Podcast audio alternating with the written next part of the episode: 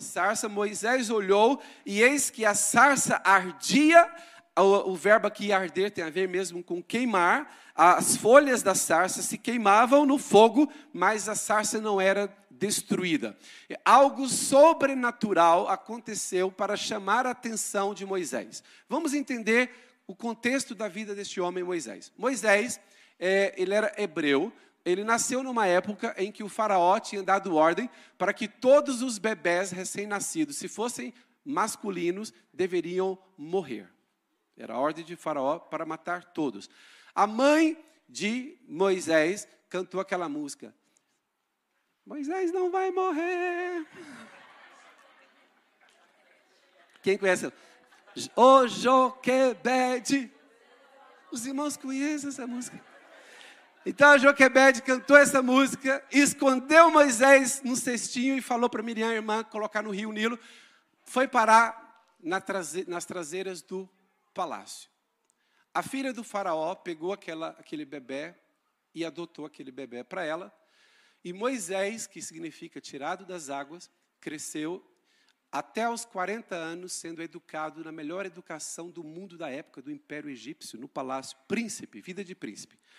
Aos 40 anos de idade, ele se deu conta de que ele deveria interceder pelo seu próprio povo, os hebreus. Só que aí ele se deu mal, porque ele era um contra o império. E ele teve que fugir do palácio. Ao fugir do palácio, ele foi morar no deserto, casou-se lá com uma pessoa do deserto, passou a ter por sogro uma pessoa do deserto, viveu 40 anos, dos 41 até os 80 anos de idade, ele viveu uma vida simples, uma vida modesta e teve de príncipe teve que se adaptar a uma vida simples do Alentejo. Oh, desculpa. do deserto. Isso aqui é só para ver se os irmãos estão acordados mesmo. Irmãos, Moisés, quando tinha 80 anos de idade, ele já não acreditava que ele poderia servir o seu próprio povo, abençoar o seu povo. Por quê? Porque 40 anos no deserto, é, sem ter poder, sem ter autoridade, sem ter oportunidade, sem ter nada, 80 anos de idade, ele, ele já tinha, em outras palavras, desistido da missão de ajudar o seu povo. Mas foi naquele momento que ele se sentia um nada, um zero à esquerda, que ele teve uma visão sobrenatural de Deus. Ele teve um encontro com Deus. Você sabia que o encontro com Deus pode mudar a sua vida? Uma pessoa que tem um encontro com Deus, a vida dela é completamente transformada. Moisés, naquele dia, teve um encontro com Deus, ele percebeu que havia um fogo numa sarça, mas a sarça não era destruída. Ao, porque a sarça não era destruída, ele entendeu que aquele fogo era sobrenatural. Ele entendeu que era o fogo de Deus. E naquele, na, naquela visão, naquela experiência, vamos saltar para o versículo 10 agora, Êxodo 3,10. Eu gostaria que você conectasse o seguinte: a visão que Moisés teve do fogo na sarça deu início a um diálogo dele, a uma conversa dele com Deus, e Deus revela o objetivo de ter mostrado a Moisés aquela visão do fogo na sarça. Qual era o objetivo de Deus? Êxodo 3:10. Rapidamente, Êxodo 3:10. Vem agora e eu te enviarei a Faraó para que tires o meu povo, os filhos de Israel, do Egito.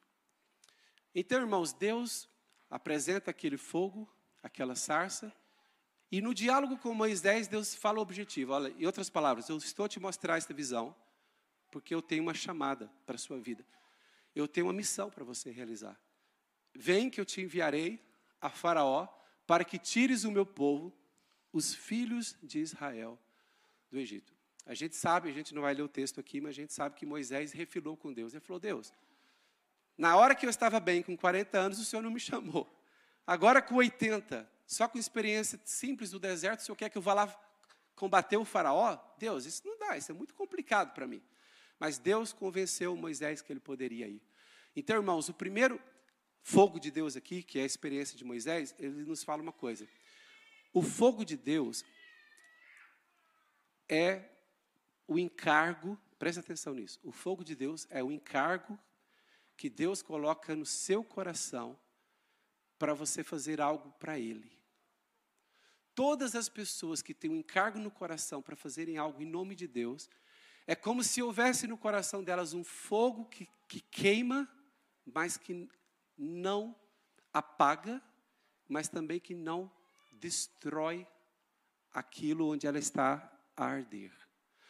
Entenda bem, a sarça pegava fogo, mas não era destruída. O que Deus quis mostrar a Moisés ali é o seguinte: um homem ou uma mulher que opera em meu nome, que realiza uma missão em meu nome, essa pessoa carrega o meu fogo. O meu fogo queima dentro dela, mas ela não é destruída, porque é o meu fogo, é o fogo sobrenatural, é o fogo divino. E você, querido irmão e querido irmão, que carrega esse fogo de Deus no seu coração, você sabe que às vezes dá vontade de, de desistir. Você tem, você cuida de pessoas, você faz fundamentos da fé, você lidera grupo de vida, você faz parte do ministério, você discipula pessoas, você aconselha pessoas, você lidera uma, um ministério, você lidera uma igreja, porque você tem um fogo de Deus no seu coração. Mas há momentos, sabe, irmãos, que, que realmente a pessoa pensa: poxa, será que vale a pena? Será que, que eu vou continuar a fazer isso? Mas olha o que acontecia com Moisés. Moisés, irmão, chegou lá no Egito, em obediência a este fogo de Deus. Ele foi falar com o faraó, falou, faraó, Deus disse que você tem que libertar o povo dele, os hebreus têm que sair do Egito, que, você não pode tê-los como escravos mais. Faraó foi sarcástico, ah é, se esse povo está querendo se levantar contra mim, é porque eles estão com muito tempo à toa. Então o que, que faraó fez? Não, não libertou o povo, fez o contrário, aumentou a opressão sobre o povo. Naquele momento, Moisés se encontrou na pior fase dele. Por quê?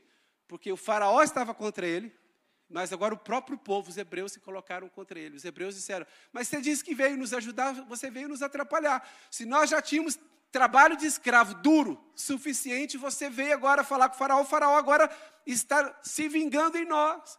Irmãos, Moisés reclamou com Deus, falou: Deus, olha, eu vim aqui para ajudar, estou atrapalhar. Sabe, irmãos, às vezes, quando a gente é usado por Deus, o fogo de Deus está a queimar nossos corações. Mas as contrariedades nos desanimam, as coisas difíceis nos desanimam.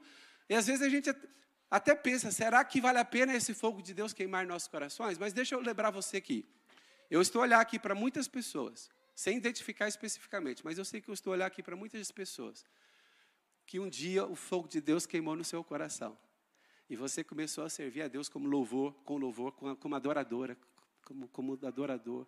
Você começou a servir a Deus orando com pessoas, como intercessor.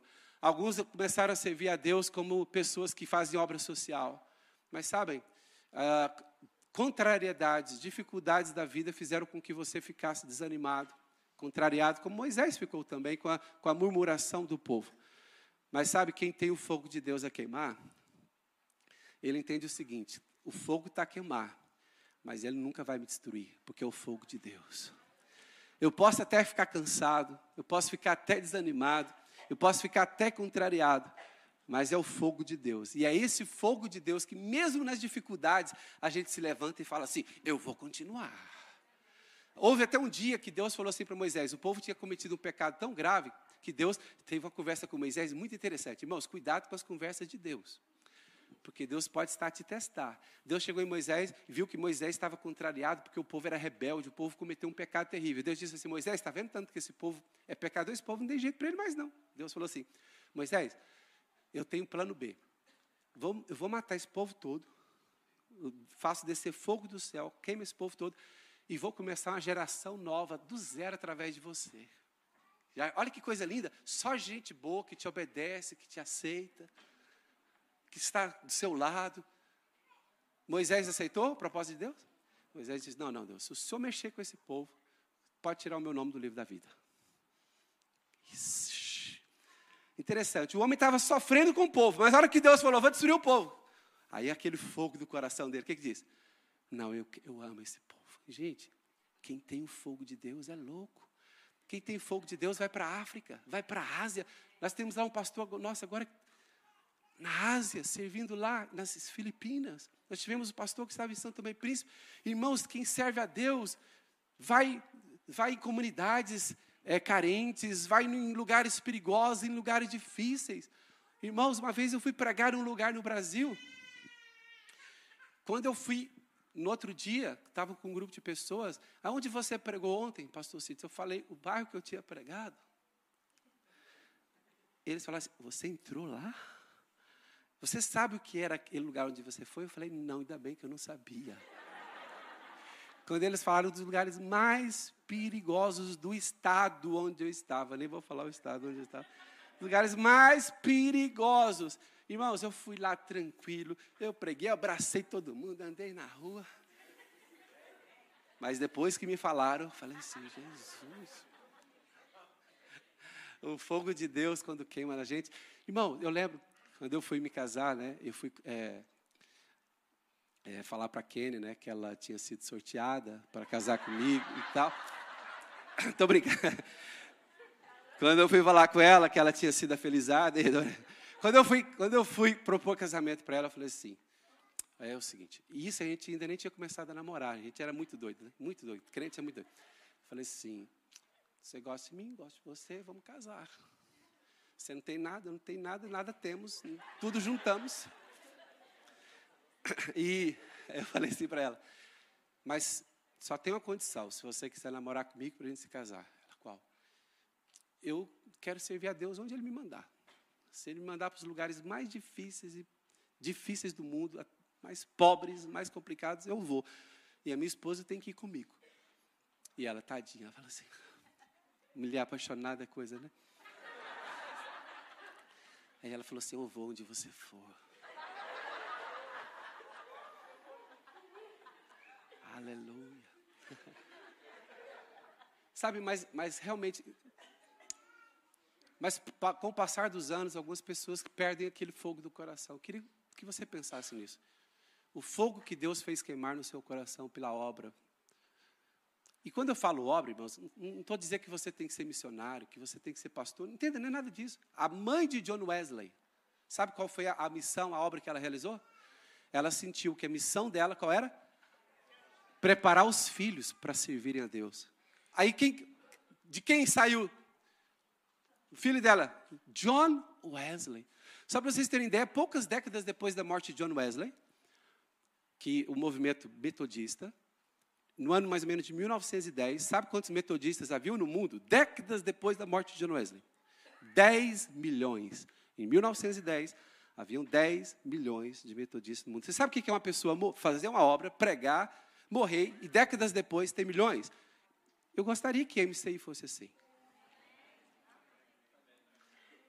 A obra não é feita por um homem, por uma pessoa, é feita por aqueles que abraçam a obra. Os discípulos de John Wesley abraçaram a obra. Mas o John Wesley disse: a razão do meu ministério, da minha disciplina, do meu compromisso com Deus foi o papel desempenhado pela minha mãe. Agora tenta imaginar uma pessoa, irmãos, que está triste, está uma senhora com 80 anos de idade, triste, e falar assim: Jesus, eu estou envergonhada, porque eu vou morrer e a única pessoa que eu, eu só ganhei uma pessoa na vida para Jesus. Só ganhei uma criança para Jesus, só uma que eu evangelizei. Senhor, eu estou com vergonha. Aí quem é que ela ganhou para Jesus? Billy Graham. Todos já ouviram falar de Billy Graham? Irmãos, essa história não, não existe. Billy Graham não foi salvo dessa maneira. Estou criando uma história aqui. Imagina uma pessoa, estou falando Billy Graham porque é o nome que vocês todos conhecem.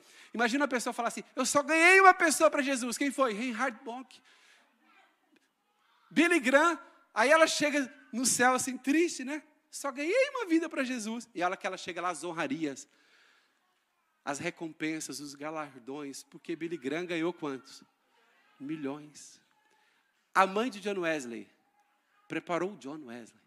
Mas o John Wesley alcançou milhões. Qual é o encargo que está no seu coração? Qual é o fogo que queima? Qual é a paixão? Você sabe que a obra que você faz pode parecer pequena, como a mãe do John Wesley, mas pode ter repercussões maravilhosas. Dê uma salva de palmas a Jesus. A segunda experiência com fogo que eu quero falar é de Elias. Sabe que Elias era um profeta de Deus numa época complicada, porque o rei da altura, o tal do Acabe, ele se casou com uma rainha maluca, uma rainha estrangeira, uma rainha que não tinha temor de Deus. Era Jezabel. Quem já ouviu falar de Jezabel? Esta rainha maluca, que, que não temia Deus, que não reconhecia o Deus de Israel, esta rainha, ela, ela mandava, irmãos, no reino, mandava no marido. Naquela época tinha mulher que mandava no, no marido. Você acredita? Naquela época havia relatos disto. Sabem? Um rei, sabe um rei? Eu ia falar um rei pamonha, a maioria das pessoas não sabe o que é uma pamonha. Um rei banana, um rei sem força. A rainha falou assim: esses profetas aqui de Deus, de Jeová, eu não quero nenhum deles aqui. Os profetas de Jeová, não quero nenhum. Irmãos, ela mandou matar os, os profetas. Os profetas tiveram que fugir, saírem, saírem do centro do reino. E quem ela colocou no centro do reino? Os profetas dela, os profetas de Baal. Só de Baal eram 450, mais 400 outros profetas de, de, de outro Deus lá deles. Irmãos, pior, sabe quem é que sustentava esses profetas? A monarquia, o reino de Israel, o imposto dos israelitas sustentava profetas falsos.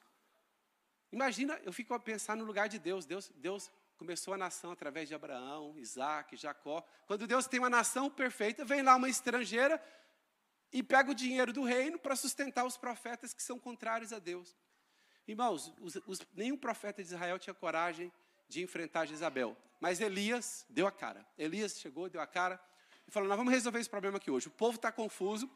O povo está confuso. Quem é Deus? É Jeová ou se é Baal? O povo está confuso. Então Elias disse assim: ó, Vamos esclarecer isso aqui hoje. Vocês, os 850 profetas, peguem um novilho, partam ele em partes. Eu vou pegar um novilho, vou partir o novilho em partes. E vocês vão clamar ao vosso Deus para trazer fogo. Por quê? Lembra qual o nome da mensagem? O fogo de Deus. Porque Elias disse assim: o Deus verdadeiro vai responder ao sacrifício com fogo. Então falou assim: vocês vão clamar para os vossos deuses trazerem fogo no sacrifício, e depois será a minha vez. Irmãos, a Bíblia diz que aqueles profetas gritavam, clamavam para que viesse fogo sobre o sacrifício. Horas, eles não, eles não oraram 30 minutos, uma hora, foram horas, quase um dia todo. Irmãos, a Bíblia diz que chegou um momento que eles começaram a, a, a correr, a, a andar agachados, a saltar sobre o sacrifício, a se mutilarem. Eles fizeram de tudo para chamar a atenção do, dos deuses deles para que o fogo viesse. Nada veio. O Elias falou assim: Já terminou? Minha vez. Aí Elias, como todo bom crente, né? Está muito fácil, vamos dificultar isso. Coloca água aqui. Ou seja, eu quero fogo, mas coloca água. Derramaram água sobre o novilho, sobre o sacrifício. Aí Elias orou e o fogo. Vamos ver, vamos ver o texto. 1 Reis 18, 24, diz assim: Então, invocai o nome do vosso Deus, e eu invocarei o nome do Senhor. E há de ser que o Deus que responder por fogo, esse que é Deus. E todo o povo respondeu e disse: É boa esta palavra. Agora, 1 Reis 18, 30. 1 Reis 18, 30. Então Elias disse a todo o povo: Chegai-vos a mim. E todo o povo se chegou a ele. O que, que Elias fez antes de clamar? O que, que Elias fez antes de clamar, irmãos? restaurou o altar do Senhor que estava em ruínas. A Jezabel arrebentou com o altar de Deus. A primeira coisa que Elias entendeu foi: se nós queremos a aprovação de Deus aqui hoje, se nós queremos que o fogo caia do céu, eu tenho que restaurar a consagração. Se você quer o, quer o fogo de Deus na sua vida, você precisa saber que parte do seu altar caiu, que parte do seu altar está em ruínas. O, você precisa restaurar o altar de Deus no seu coração, na sua mente, na sua vida. Você precisa restaurar a sua consagração a Deus se você quiser que o fogo de Deus caia.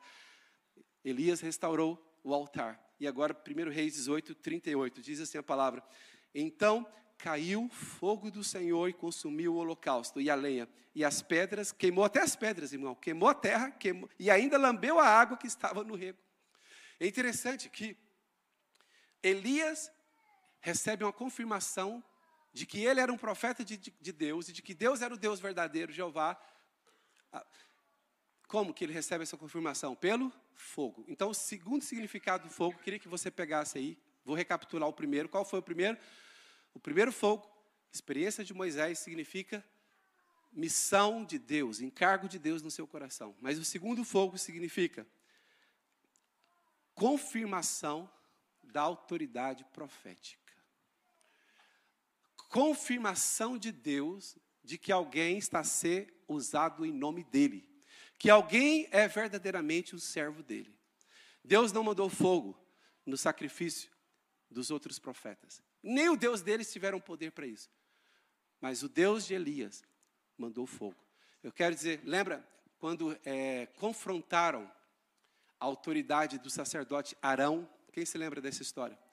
Ah, quem diz que é só Arão que pode ser sacerdote? Aí Deus disse assim para Moisés: leva Arão para fora do arraial, leva os outros que estão a contestar a autoridade de Arão, e eu vou mostrar quem eu assinei embaixo, quem eu dei autoridade sacerdotal. E a Bíblia diz que todos eles colocaram as varas. A vara, Arão colocou a sua vara e os outros colocaram as suas varas. Qual foi a vara? A única vara que floresceu? A de Arão. Quando a, a vara seca de Arão floresceu, Deus estava a dizer: Esse é o meu escolhido. Sabe, irmãos, o fogo de Deus, ele vem para confirmar quem está com Deus e quem está contra Deus. O fogo de Deus vem para confirmar quem é o Deus verdadeiro e quem é aquele quem é o verdadeiro profeta.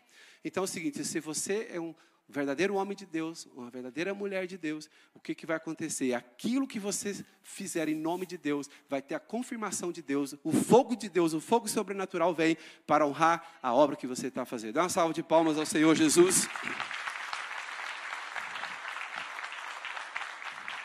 Agora nós vamos transitar do Velho Testamento para o Novo, porque eu falei de dois, de dois tipos de fogo, mas ambos literais. Só que no Novo Testamento não há o fogo literal. Sabe que no, Novo, no Velho Testamento tinha muita coisa literal. Por exemplo, no Velho Testamento, os inimigos, por exemplo, de Davi, eram inimigos o quê? Literais. Quando Paulo fala em Efésios dos nossos inimigos, o que, que ele diz?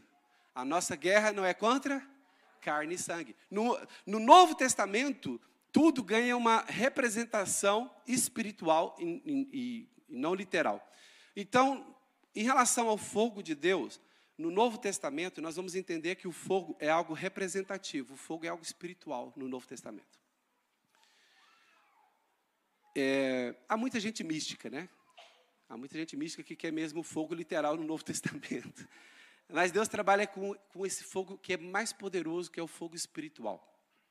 E para entendermos isso, eu vou contar uma história para vocês. Alguns conhecem a história da Bíblia, outros não conhecem, então eu vou passar. Eu não vou ler todo o texto, porque o texto é grande e vou simplificar a história. É a história de dois discípulos de Jesus.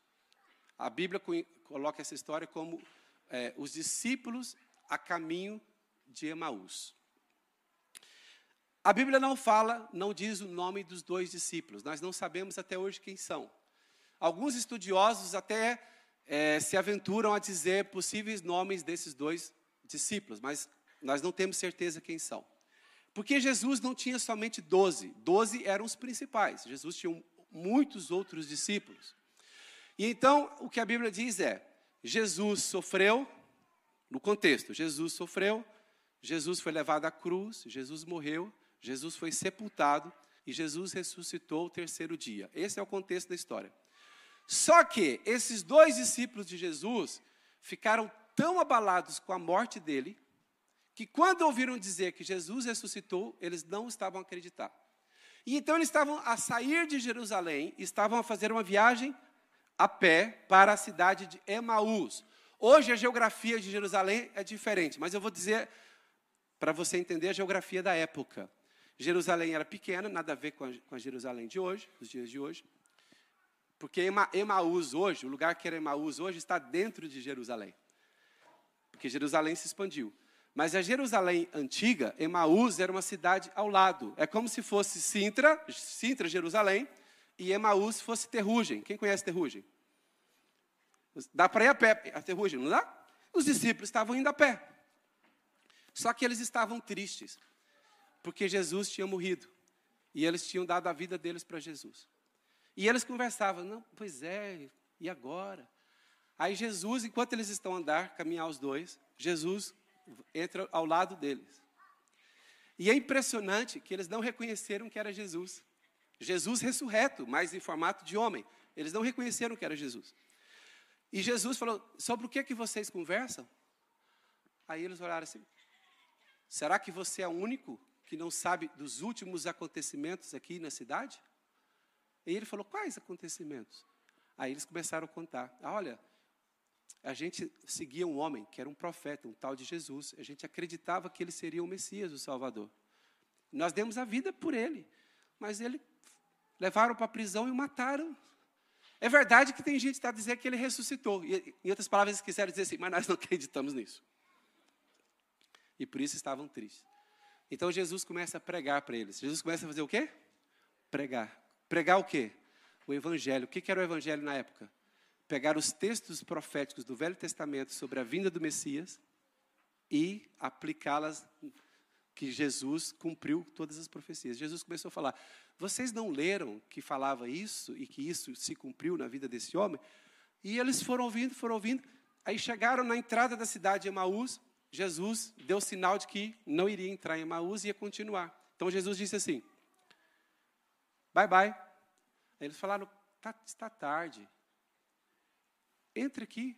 Está muito tarde. Entre conosco. Vamos comer alguma coisa. Aí Jesus entrou com eles. E agora nós vamos ler o versículo. Lucas 24, 30. Pode ser o 29, a partir do 29. Lucas 24, 29.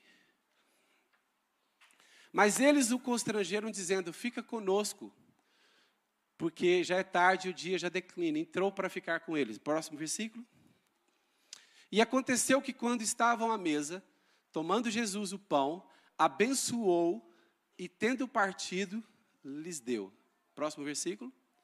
Então se lhe abriram os olhos e, e o reconheceram. Mas quando reconheceram, o único objetivo de Jesus qual era? Que eles o vissem ressurreto. Quando eles reconheceram, abriram os olhos, Jesus, ó, desapareceu. Mas o, o que eu quero mostrar para vocês é o comentário que um fez com o outro depois que Jesus desapareceu. Verso 32. E disseram um ao outro: Porventura, não nos ardia o coração quando ele, pelo caminho, nos falava, quando nos ensinava as Escrituras.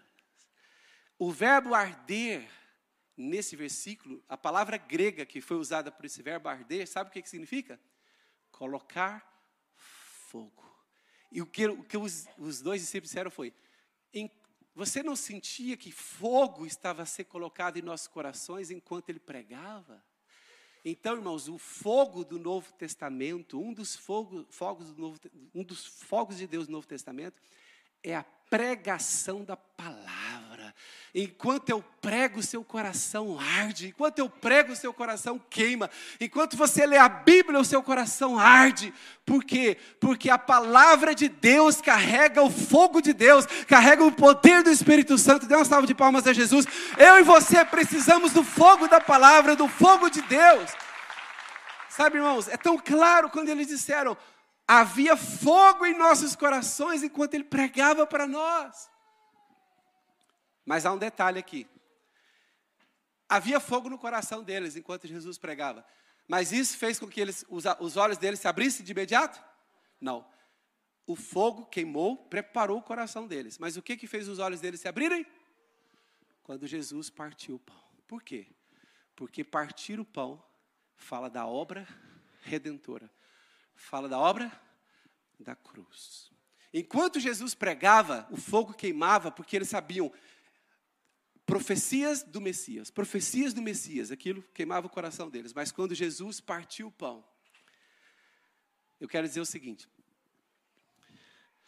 os olhos espirituais de uma pessoa são abertos quando ela vê a cruz de Cristo.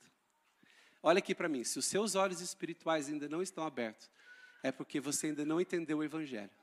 É porque você ainda não entendeu a cruz. É porque você ainda não entendeu o sacrifício de Jesus. Quando a gente participa da Santa Ceia aqui na igreja, o que, que a gente faz? A gente se lembra. Nós aceitamos Jesus por quê? Porque a gente entende que Ele morreu no nosso lugar. Ele foi partido no nosso lugar. E ao partir do pão, os olhos dele se abriram. Mas tudo começou onde? Com a pregação do Evangelho. Paulo fala em Romanos: quem invocar o nome do Senhor será salvo. Mas como invocarão aqueles em que não creram? Aquele que não creram. E como crerão naquele de quem nada ouviram? E como ouvirão se não há quem pregue? A fé vem pelo ouvir, ouvir da palavra. Dê uma salva de palmas ao Senhor. A palavra de Deus é exaltada neste lugar. E é interessante, é interessante então, irmãos, que é o seguinte: Você não pode ficar sem o culto da igreja, você não pode ficar sem a pregação da palavra, você não pode ficar sem ouvir a pregação, você não pode ficar sem ler a sua Bíblia, porque o fogo de Deus, ele queima quando a palavra de Deus é colocada no seu lugar certo. Lucas 3,16. Lucas 3,16. Olha o que, que diz a palavra do Senhor. Disse João a todos: Eu, na verdade, vos batizo com água. Mas vem o que é mais poderoso do que eu. Isso aqui é João Batista falando.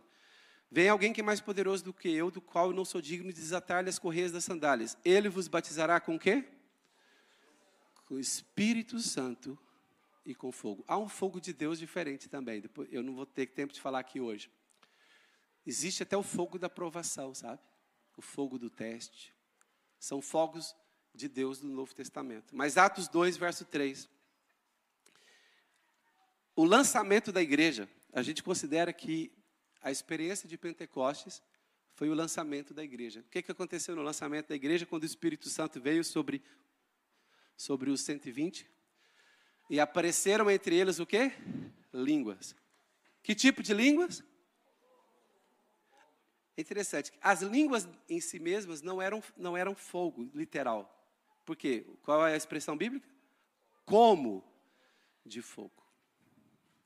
Como de fogo porque é, é, não era um fogo literal. Havia línguas como de fogo. O que aconteceu? Continuidade do texto. E pousou sobre cada um deles e todos ficaram cheios do Espírito Santo e começaram a falar em línguas. Quero chamar os irmãos do louvor aqui à frente, enquanto eu continuo a falar. Queridos irmãos, a igreja começou com o fogo de Deus. A igreja, vou dizer novamente, a igreja começou com o fogo de Deus. O fogo da pregação. Pedro se levanta e prega. Multidões ficam constrangidas, compungidas e fala: Pedro, o que, que a gente tem que fazer? A palavra está queimando os nossos corações. Pedro diz: se arrependam, recebam Jesus e sejam batizados. Sabem, queridos irmãos, dois fogos aqui do Novo Testamento: o fogo da pregação e o fogo do poder do Espírito Santo. E nós vamos cantar aquela música do poder do fogo o fogo do poder do Espírito Santo. Fique de pé suavemente. Deus quer trazer fogo para queimar no seu coração, para que toda impureza saia da sua vida, para que todo vício caia por terra, para que todo mal saia da sua mente e coração. O fogo de Deus é o fogo que queima, é o fogo que purifica. E olha que eu ainda nem falei da tenaz, daquele, daquela brasa que foi tirada do fogo do altar de Deus e foi colocada nos lábios de, do profeta Isaías. E queimaram os lábios do profeta Isaías. E a iniquidade foi tirada do coração dele. Irmãos, irmãos, eu e você precisamos do fogo de Deus. A nossa vida espiritual não pode ser uma vida superficial, uma vida apenas morna, nossa vida tem que ser uma vida com fogo de Deus. Eu gostaria que você levasse a sério este momento. Colocasse as suas duas mãos no seu peito, no seu coração. Será que você está frio espiritualmente? Será que a frieza espiritual ocupou sua mente? Será que a frieza espiritual ocupou seu coração? Eu quero dizer o seguinte: quando Pedro pregou, as multidões queimaram por Jesus. Vou dizer novamente: quando Pedro pregou a primeira pregação da igreja, as multidões o coração da multidão ficou em chamas. Quando Jesus pregou para os dois discípulos de Emaús, o coração deles ardia. Será que o seu coração ainda arde para Jesus? Fique de pé, coloque, feche seus olhos. Eu pergunto: será que o seu coração ainda arde por Jesus? Ou você só tem Jesus em pensamento, só em mente? Será que o seu coração ainda queima por Ele? Aleluia. Senhor, vem queimar com teu fogo, com teu espírito. Vem queimar, Senhor, com teu fogo, com teu espírito. Aleluia. Canta da.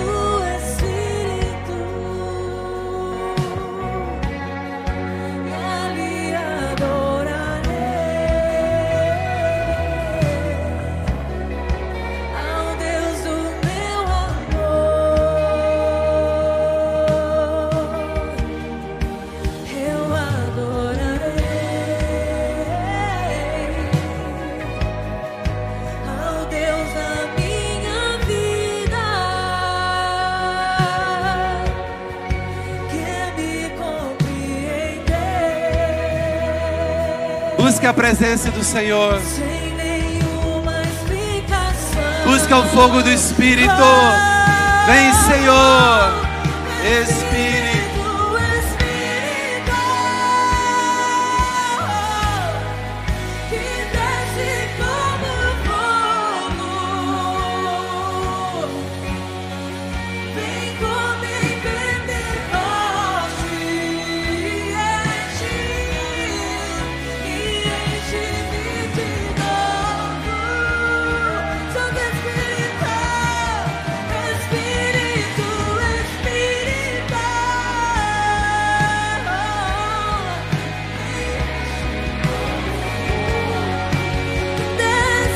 Senhor, vem, Senhor.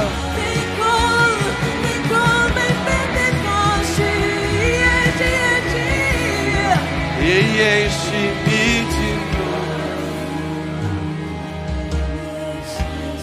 Irmãos, você que um dia já foi, teve essa experiência do fogo de Deus arder no seu coração. Você que já teve essa experiência um dia. Coloque a sua mão de esquerda no seu coração. A sua mão esquerda do lado esquerdo. Você que já teve essa experiência um dia. Eu vou orar. E Deus vai reacender essa chama. O fogo na sarça ardente, o fogo que arde. O fogo, você sentiu a missão de Deus na sua vida. Obra social, louvor, não importa. Ministério com casais, você sentiu o fogo de Deus. Alguns para serem pastores. Senhor, eu abençoo essas pessoas. Que um dia já tiveram essa experiência linda. E Deus as marcou com fogo. Há um encargo no coração delas, há um fogo de Deus no coração delas. Elas estão marcadas pelo fogo de Deus. Assim como Moisés viu a, sarça que queimava, mas não era destruída. O fogo do Senhor, o encargo do teu Espírito Santo está sobre esta pessoa. Queima, Senhor, queima, deixa queimar. Deixa queimar, deixa queimar. Deixa queimar o fogo de Deus no seu coração. É fogo santo, é obra santa, é fogo santo, é obra santa, é obra do bem, é obra de Deus, é o sobrenatural de Deus. Queima fogo de Deus, Espírito Santo. Queima fogo de Deus. E desce como fogo. E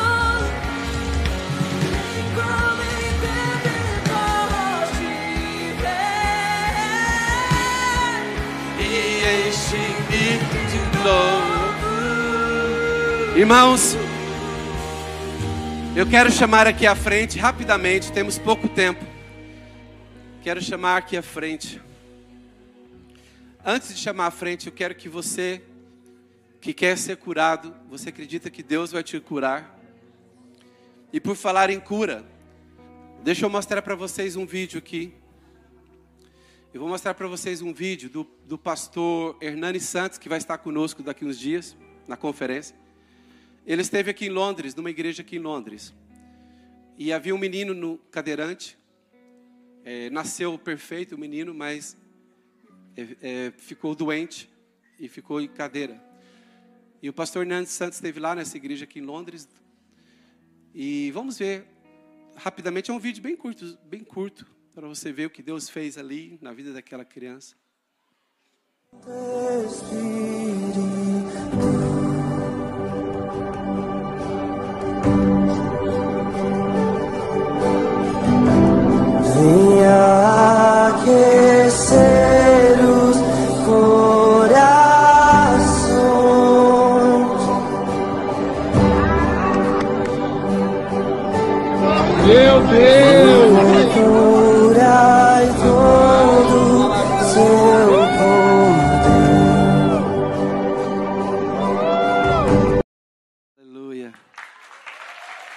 Irmãos, a igreja toda ficou ali, porque não era uma igreja muito grande, toda a gente da igreja conhecia a história do menino. E viram ele saindo. Ele entrou na igreja com alguém carregar a cadeira dele, como fazia todos os domingos, e aquele dia ele saiu ele levando a cadeira dele. Eu queria que você que, que quer receber uma cura de Deus, e gostaria que você colocasse a sua mão na sua fronte, sua testa. Você que precisa de um milagre. Aleluia. Senhor, nós cremos em milagres.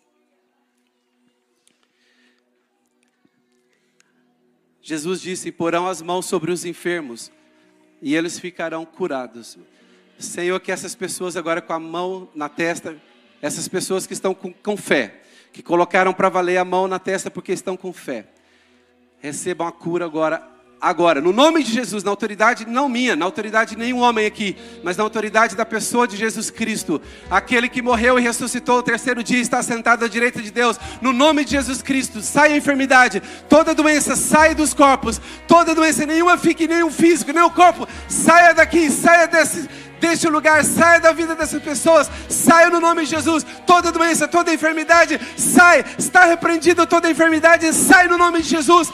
Deus coloca a tua mão de cura, a tua mão está sobre a mão dessas pessoas agora, e a cura física completa, há milagres acontecerem aqui agora, há milagres que acontecem aqui agora, a cura física, a cura instantânea, a cura acontecer agora, neste momento, no nome de Jesus. Deus está te curar, toma posse da sua cura, Deus te cura agora no nome de Jesus. Aleluia. Deus liberta pessoas, pessoas que estão aprisionadas em vícios, pessoas que estão presas nas drogas, pessoas que estão presas no vício do alcoolismo, pessoas que estão presas em outras coisas, em pessoas que estão em esquemas desonestos, esquemas de, de maldade, Senhor, haja libertação aqui na presença de Deus, nesta igreja, nesta casa, na presença do Senhor. Eu libero a palavra de libertação, somente liberta de toda opressão e peso do inimigo em nome de Jesus. Eu sinto que uma pessoa que está assistindo online, eu, eu, tive essa impressão agora, alguém que está pela transmissão online. Deus está a libertar a sua mente. Você tem muitas dor, dores de cabeça, porque você é uma pessoa que está oprimida constantemente. Sai todo, toda dor de cabeça, toda opressão. Você que está assistindo online, toda opressão saia da sua cabeça agora em nome de Jesus, seja liberto no nome de Jesus.